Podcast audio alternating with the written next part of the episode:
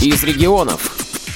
В середине ноября в Красноярской краевой специальной библиотеке Центре социокультурной реабилитации инвалидов по зрению состоялся конкурс-шоу «В ногу со временем». О целях проекта рассказывает один из организаторов, председатель Краевой молодежной комиссии Красноярской краевой организации ВОЗ Артем Толстобров.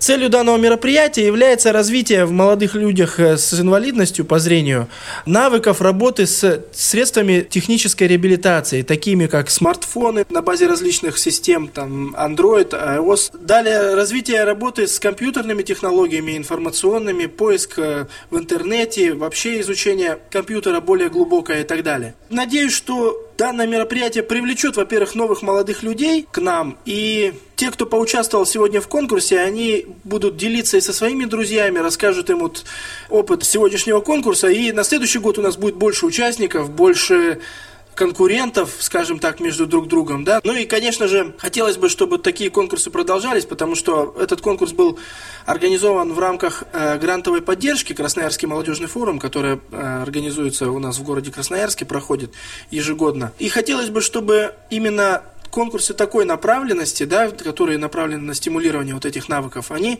проходили больше и были ну, как-то регулярнее, что ли, потому что каждый раз приходит новая молодежь, но не все из них являются такими продвинутыми в использовании информационных технологий. И, соответственно, хотелось бы, чтобы максимальное количество людей могло спокойно общаться в интернете, спокойно использовать телефоны и получало от этого максимальный доступ к информации, который на самом деле огромное количество, и это помогает э, людям, которые, например, из дома не выходят совсем, помогает общаться, помогает э, наладить контакты, да и, можно сказать, даже и встретить свои вторые половинки, может быть, где-то, да, через интернет, через какие-то удаленные э, возможности.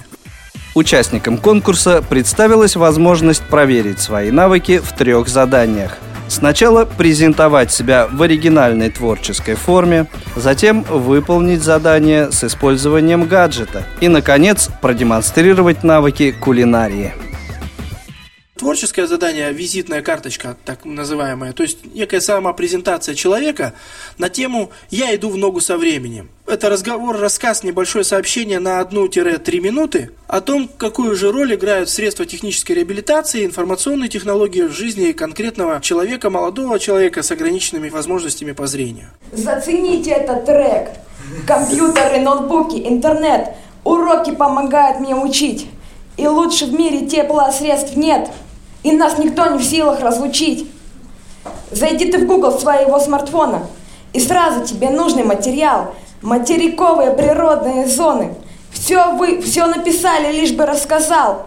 Смартфон на труды меня вдохновляет. В нем есть лишь карта, ну а в ней и любимый исполнитель воспевает – шансона песни, с ними жизнь светлей. А далее следовало задание, необходимо было продемонстрировать свои навыки работы с сотовым телефоном и на время создать определенный контакт новый и отправить смс данному контакту. Это нужно было сделать на время, на скорость. А следующим заданием была демонстрация навыков работы с устройствами для чтения говорящей книги, то есть всем нам известные Tiflo флешплееры. Человеку нужно было найти определенный фрагмент в книге или в том или ином произведении. Ну и э, еще одним заданием это, конечно же, демонстрация своих умений, своих возможностей в э, глобальной сети интернет. То есть э, участнику предлагалось на время найти в интернете определенную организацию и сказать ее адрес и телефон. Конечно, задания разные по сложности. Мы выбирали несложные задания, потому что суть была не в том, чтобы выявить самого продвинутого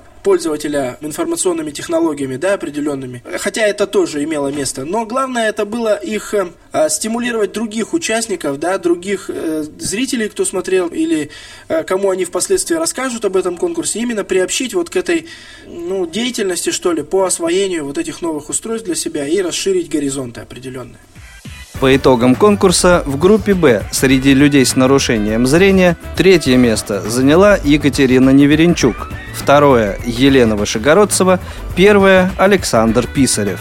В группе А среди тотально незрячих на третьей строчке Наталья Ептуне, а на второй Станислав Прокопович, прочитавший в визитной карточке стихотворение о собаке-проводнике. Риф – собака, умный пес – не предаст, не подведет. Все преграды обойдет, прямо к цели приведет. Знает много мест хороших. Выгул, почта, магазин. В поликлинике бывал. В ФСС тут забегал.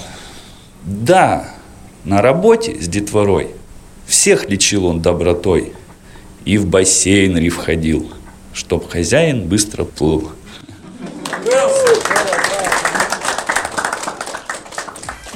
Первое место в группе А завоевал Вадим Казаков. Программа подготовлена по материалам общественного корреспондента «Радио ВОЗ» в Красноярске Павла Пруткоглядова. Редактор Елена Колосенцева. Звукорежиссер Анна Пак. С вами был Игорь Роговских. До новых встреч в эфире «Радио ВОЗ».